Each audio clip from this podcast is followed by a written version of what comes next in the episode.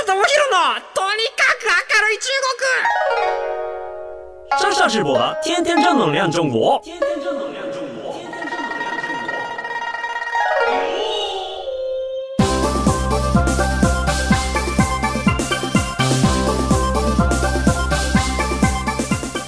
国绅士们、女士们，大家好，我是上下直播。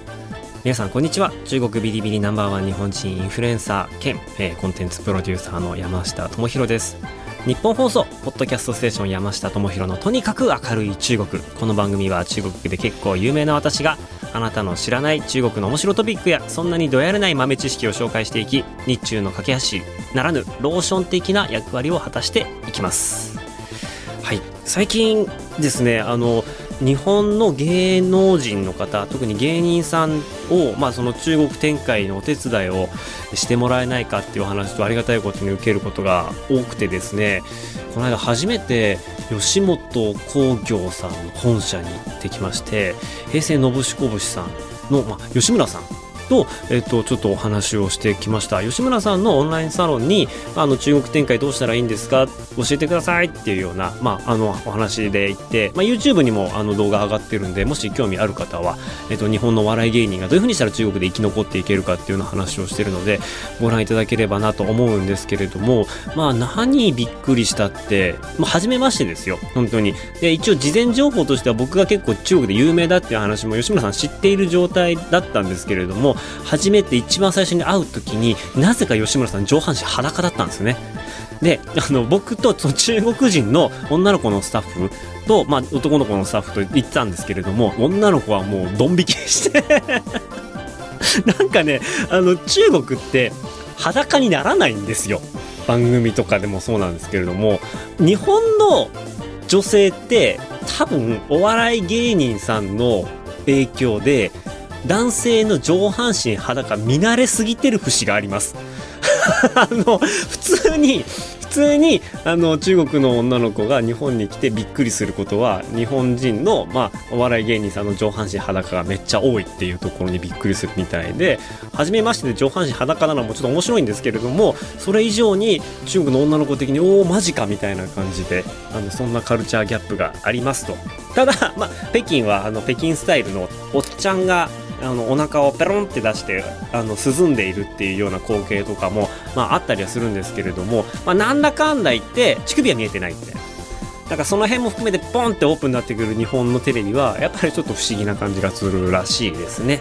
みたいな話をちょっとしましたけれどもあの前回ですねえっ、ー、とまあいろんな日本の番組が有名ですよと。この有名な番組もっと持ってったらウケんじゃねえかっていう話があってでも中国最近日本あの番組のトレンドが変わってきましたと。どんどんお金かけて大規模にしていくと。でその中で日本の番組はなかなかうまくいかねえじゃねえかと。でここでじゃあ日本と中国が日中合作みたいなことをやったらなんかもしかしたら中国進出うまくいくんじゃないのっていうところに、まあ、ほとんどの方が思われるかと思うんですけれども、今日のテーマはこちらです。失敗だらけの日中合作。ということで、まあ、あの結論をね、先に言ってしまいましたが、えー、日本と中国で一緒にコンテンツを作っていきましょう。アニメを作りましょう。ドラマを作りましょう。バラエティ番組を作りましょう。ことごとく失敗してきているんですよね。あの、屍の山ができてしまっているっていうところで、あんまりその具体例っていうか具体的な名前出し批判するのもちょっと僕はあのポリシーとしてあんまりね、あのやりたくないことなんですけれども、いくつか、えー、失敗した例だったりとか、成功はしてない、失敗もしてないけど成功もしてないよねっていうその例だったりとか、まあ逆にうまくいった例なんかも見ながら、日本と中国ってどういう風に組んだらうまくいくのかなっていうところのお話を、えっ、ー、としていきたいと思います。あの、ちなみに僕コンテンツプロデューサーって謎の肩書き語ってますけれどもども、まさにこういうことです。あの、日本と中国の、まあ、コンテンツ、いわゆる、えっ、ー、と、番組だったりとか、まあ、あの、そういう作品っていうのを、まあ、どういうふうに中国化、現地化していくか、みたいなことだったりとか、中国のものをどういうふうに日本に紹介していくか、みたいなところを、まあ、考える人っていうことで、一応コンテンツプロデューサーと名乗ってますんで、一応、これがね、僕の第2の本業です。なので、えっと、あんまりこの手の話を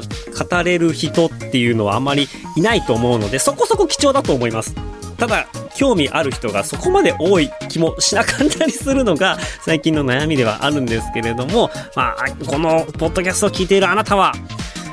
そろそろもう僕のファンになってくれてるんじゃねえかなと。これだけ僕の話を聞いてれば僕のファンになってくれてるんじゃねえかなっていうところもあるので、えっ、ー、と今日もあの山下節を、えー、炸裂させながら紹介していきたいと思います。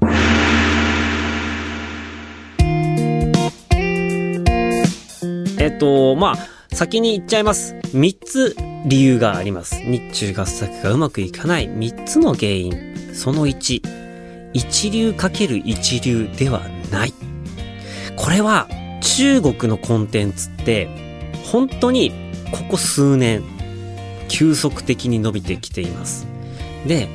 日中合作ってテレビ局同士、例えば NHK さんと上海メディアグループっていうところなんかは結構前からやってるんですよ。テレビ番組を作ってるんですけれども、これは、まあ、なかなか、えっ、ー、と、東京印象とかかな、やってる番組があったんですけれども、そういう番組って、やってはいたんですけれど、見てる人少なかった。いわゆるこう、まあなんか、衛星放送であの外国の番組やってるよねぐらいの、まあ、見てる人は見てるかもしれないですけれども全然社会的な現象というかあそこまでリーチできていないっていうところで、まあ、一流一流同士だってはあるんですけれどもうまくいかなかったと。で一流一流って言ってますけれどもやっぱその僕の今言う一流っていうのは現在日本でバラエティ番組、トップのバラエティ番組を作っている人だったりとか、まあ、トップの映画を作っている人たち、例えばテレビで言うと、有吉の壁を作っている人とか、あの、そういうような、えっ、ー、と、大御所が日本の仕事が忙しいゆえに中国とのコンテンツの合作に対してあまり前向きじゃないと。外国でやるとなかなかうまくいかないんじゃないのとか、いわゆるこう、外国と一緒にコンテンツ作るっていうのはもう苦難の連発でしかないんですよね。まあそもそも相手のことがわかんないし言葉も通じないっていう中でどういうふうに面白いものを作っていくかって考えてると、やっぱりものすごいコミュニケーションコストがかかっちゃうわけですよね。絶対こうあの相手のことをしっかり分かって向こうにどんな面白いものがあってっていうのを調べていくとめちゃめちゃ効率が悪い。うん。なので、やっぱりこう、いいものを作ろうと思うと、なかなかこう、しっかり時間かけて作っていかなきゃないので、そこの境地にまで達することができない。ないしはそこまで時間を準備できないっていうことで一流の方をブッキングするっていうのがとにかく難しかった。で、やっぱり中国のコンテンツってね、先ほどもお話ししたように、この、えー、2、3年ですごく急速に伸びてきたので、まあ、昔の中国のコンテンツってやっぱり大したことないものが結構多かったんですよ。なんか言っちゃ悪いんですけれども。なので、そういうイメージを持っている日本の方的には、中国とコラボして面白いもの作れるのかなまあもしくはなんか中国でめっちゃ有名な映画監督さんとか、めっちゃ有名な俳優さんとかっていうのが日本の中でもどんどん出てくると、じゃああの人だったらやりたいなとか、あの人の作るものってこういうもんだよね。だからこういうふうにやったらいいよねっていうこう判断材料があまりにも足りなすぎて、なかなかその辺が捕まってこないと。で、そこで、じゃあ、あの、超一流は諦めて、じゃあ他の人誰かできないの？って言った時に、まあ、手挙げる人っていうのは結構よほど物好きの人だったりとか、意外と、まあ、言い方悪いかもしれないですけれども、時間が取れるよっていう、割と手が空いている人だったりとかするので、日本の超一流のエッセンスを期待して中国チームは声かけてくれるんですよ。特にアニメとかはそうなんですよね。日本のアニメはすごい。だから日本のチームとやりたい。で、日本のチームの有名なところはちょっと忙しくて無理だと。じゃあ誰かいねえのか。あ、手挙げてくれるチームがありました。ここのチームは何だ？なんか昔結構有名なやつやってんだ。じゃあここでやってみようかっていうところで始まるんですけれども、やっぱ中国側は今流行ってるアニメを作りたいです。でもここのチームは昔流行ったアニメしか持ってない。やったことがない。なってくると、合作っていうか、え、そういうつもりじゃないんだけどとかってコミュニケーションでこうギクシャクしていってできたものが、金かかってる割には、何これ、なんかすげえ絵が昔風で、なんか古臭くないみたいな感じでうまくいかなかった例とかっていうのが実際にビリビリ動画であったりとかっていうのがあるんですよね。なので、やっぱトップの人とトップの人がガチンコでぶつかり合うっていうところで化学反応っていうのは起こっていく。これはテレビの現場とかコンテンツ制作の現場とか同じだと思うんですよね。やっぱ一流のプロデューサーと一流のタレントさんがいて、で、まあ、一流のスタッフがいるっていうところはやっぱりいいものができる。うん。で、やっぱどっか、あの、一つのパートが力がなかったりすると、まあ、みんな補うんですけれども、まあ、みんなをこう夢中にさせるものとか、素晴らしいものっていうのは、なかなかその、作れる可能性っていうのが少なくなっていくし、まあ、一流集めたらいいのかって言ったら、まあ、そうでもなかったりするんで、この辺コンテンツ難しいところではあるんですけれども、そこのマッチングがうまくいかなかったっていうところが一個理由としてあります。で、もう一個は、えー、両方の事情を知っている翻訳者がいない。まあ、翻訳者、つまりプロデューサーっていうことなのかもしれないですけれども、じゃあ、あの、中国じゃなくてもいいんですよ。例えばだからじゃあインドのチームと日本のチームで1個番組作りましょうってなった時に、やっぱりインドの良さとか、インドの番組の作り方とか、インドの習慣っていうのを分かっていながら、かつ日本のやり方も分かっている人たちが真ん中にいて、いや、インド人の今言ってるこのことっていうのは、つまりはこういうことですよと。この動きが欲しいって言ってるのは、こう、たくさん動かすっていうよりかは、あの、滑らかな足の動きが欲しいんですよ、みたいな。そういうことなんですよっていうような、まあ、的確に考えていることを翻訳して相手に伝えるっていうようなところの翻訳者がいないと、もう日本人外国語ほぼほぼできないんで、あの特にこうクリエイティブの現場で外国語を話せる人ってやっぱすごく少ないなって印象があって、そこのコミュニケーションで、文化の翻訳ができないと、やっぱりコンテンツでうまくいかないなっていうところがあって、そういう意味で、あの中国のこと、まあ、ましてや今のことを分かっていて、日本のことも分かっているっていう人がやっぱりいないので、ここの翻訳っていうのがやっぱ相当難しい。ただ、まあ、例外は、まあ、あのドラマとか、そういうもう脚本がしっかりあるものに関しては、えっと、その辺の文化背景っていうのはある程度乗り越えていけるところはあるんですけれども、まあ、特にバラエティとかになってくると、バラエティすごい土着的なものじゃないですか。なので、そこら辺うまく、ね、つなぎ合わせる人っていうのが、まあ、いない。日本と中国ではなかなかいないし、これ他の国でもアメリカとかだったらいるのかもしれないですけれども他の国ってなかなかいないなっていうところがまああのあまりうまくいかない要因でもありますで3つ目なんですけれどもパワーバランスでパワーバランスってどういうことかっていうと中国のチームってま日本のチームをすごくリスペクトしてくれているところがあるんですよね。で、日本のチームが言うことに対して、まあ、えー、その人たちの言うことを学ぼうとか、まあ、まずは日本の人たちの言う通りにやってみようっていうようなところから始まっていくんですけれども、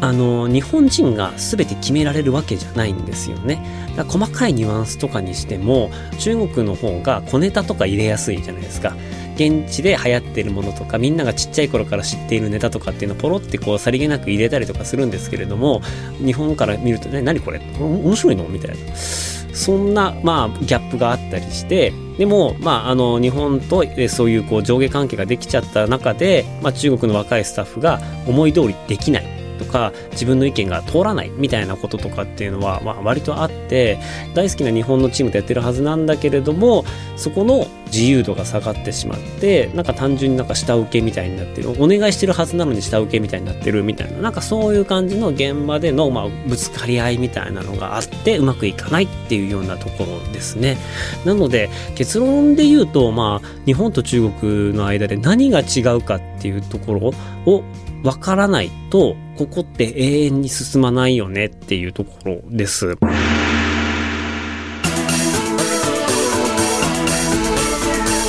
それでですね、あの、まあ、でも最近、あの、ネットフリックスとかも増えてきまして、コンテンツも増えてきまして、まあ、その中で、まあ、日中合作の、えっ、ー、と、映画とかがあって、あの僕が見たやつで言うとちょっとベンチマークとして見てたのが「四季折々」っていう番組です。詩があのゴンベンの歌ですね。ゴンベンに寺って書いたあの詩ですね。読む詩。で季節の木で折々なんですけれども折はえっ、ー、と旗織の折かな。でここのチームなんかは本当にあの日本のアニメスタッフさんに対してのリスペクトがめちゃめちゃあってで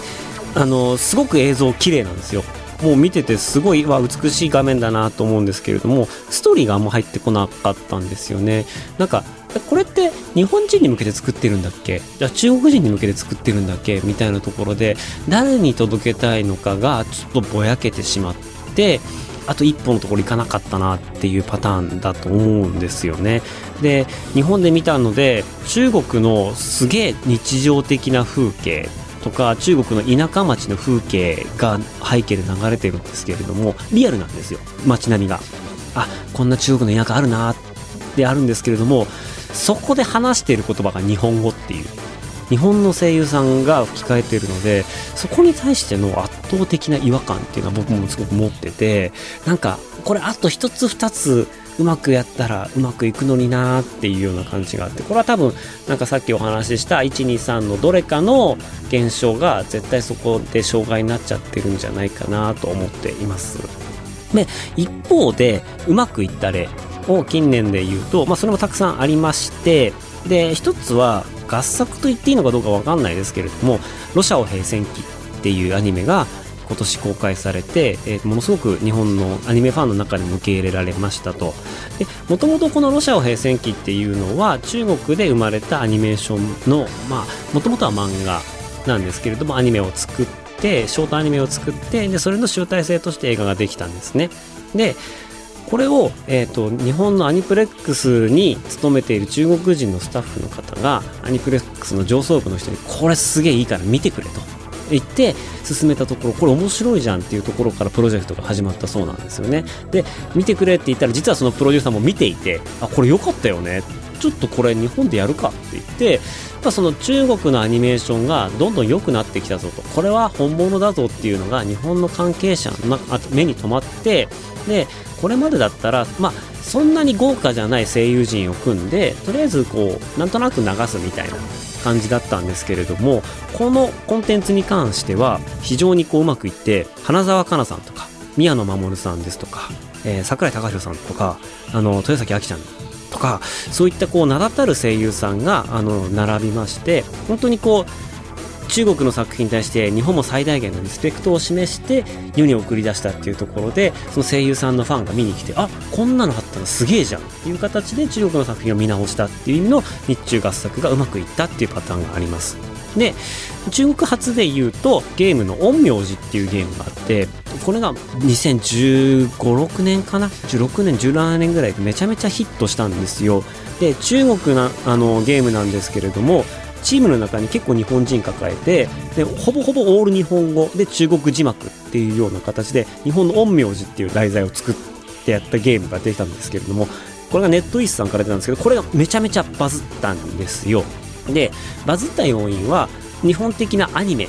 を中国の携帯ゲームに移植していった。で、えー、とそこで表面的なストーリーですとか出演する役者さんとか画面とかっていうのは日本のものなんですけれどもゲームの UI システムとかっていうのが中国的にこうどんどんどんどんアレンジされていったんですね。なのでまあそれぞれ得意なところで役割を分担し合うとすごくうまくいった。これはアニメとかではないんですけれどもこういうようなことがありましたと。であと最近だと「東人街探偵さん」っていう映画が、えー、日本で公開されまして中国でものすごい人気シリーズなんですけれども、まあ、妻夫木さんだったりとか長澤まさみさんだったりとか、えーと、染谷翔太さんだったりとかが、まあ、ゲスト出演していて日本でロケしましたと。あれですよあの、えーと渋谷のスクランブル交差点を作りましたっていうあのそういうような映画があって、まあ、日本での評価はあんまり高くなかったとは聞いているんですけれども、まあ、それでもこの興行収入で、えーと、春節映画でものすごい盛り上がって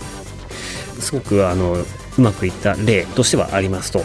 なので国際的なプロデューサーがしっかりいてでお互いの強みえ合作する際に日本はここが強いよね中国ここが強いよねって言ってでそこでこう役割分担ができる。っていうようなそこのあの、まあ、整理ですよね。そういうようなものができてくると日中合作っていうのはよりうまくなっていくのかなっていう気は本当にしています。ただ国際プロデューサーってやっぱ少ないんですよね。やっぱりそのプロデューサーが、まあの知名度だったりとか実績を見てあのやっぱこう周りの人ってやっぱこう決めるじゃないですか。この人は有名だからあのこの人の話をちゃんと聞こうと。じっくり話をしてみてで、まあ、あの信頼を受けるなって言って、まあ、その信頼関係を作るっていうのがやっぱものすごく時間かかるところなんで、まあ、信頼関係作りつつ国際的に実績を作っていくっていう意味で国際プロデューサーが今ほぼほぼあの足りなくて、えー、国際プロジェクトあんまりうまくいってませんよっていうようなあの問題点が、まあ、課題があるっていうのが日中合作の今ですね。なので、えーとまあ、月曜から夜更かし例えば、まあ、中国でやりますよってなった時に誰がプロデュースをやるのか誰が日本のそういう良さを持っていって中国的に現地化していくのかっていうところ次第ではうまくいくかもしれないしうまくいかないかもしれない。でもこれはあの100%成功するみたいなことはない世界なんで何回も挑戦して失敗して少しずつノウハウが溜まってうまくいくっていうもう血を垂れ流し続けて前進しないとつかめないものだなっていう感じはしているのでうーんなんかそういうこう国際的なコンテンツを作るプロデューサーみたいな人を志す人が増えていけばいいしそういうチャレンジが、えーとまあ、大きい規模じゃなくてもちっちゃい規模でもどんどんどんどんあのやっていけば今まであの日本のこう中で消費されていたコンテンツが海外で日の目を浴びる可能性って絶対あると思いますし日本のコンテンツクリエイターの力って僕すごいと思ってるんでそういうような機会を作りたいなと思っているんですよ。で国際プロデューサー足りない足りないっていう話になっていたんでじゃあちょっと僕そこの国際プロデューサーになってみたいと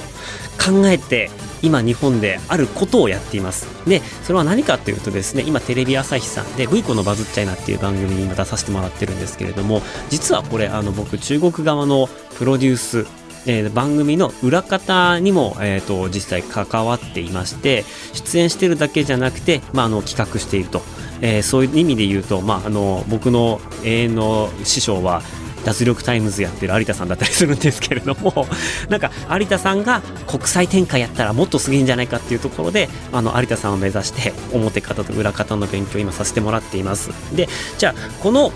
V コンのバズっちゃいなっていう番組を通じて僕が今何をやりたいと思っているのかどういう挑戦をやっていきたいと思っているのかっていうのを次回お話しできればなと思います。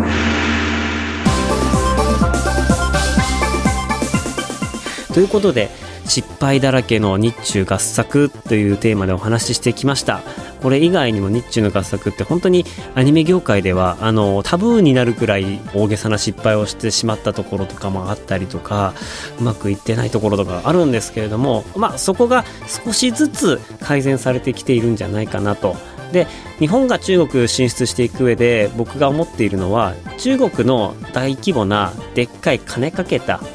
あのバラエティ番組ってあんまり日本向いてないと思うんですよね。あの低予算だけどコスパが良くて面白い番組作る方が日本向いているかなと思っていますただまあそこに、えーとまあ、中国の有名人だったりとか大きな資本とかが入ってきてどんどんどんどんあのお金が潤沢になっていくことに対してはすごくいいことだと思ったりしているので日本のクリエイティブが、まあ、海外に、まあ、あの中国でこういったことを試しながら、まあ、もっと言うとほら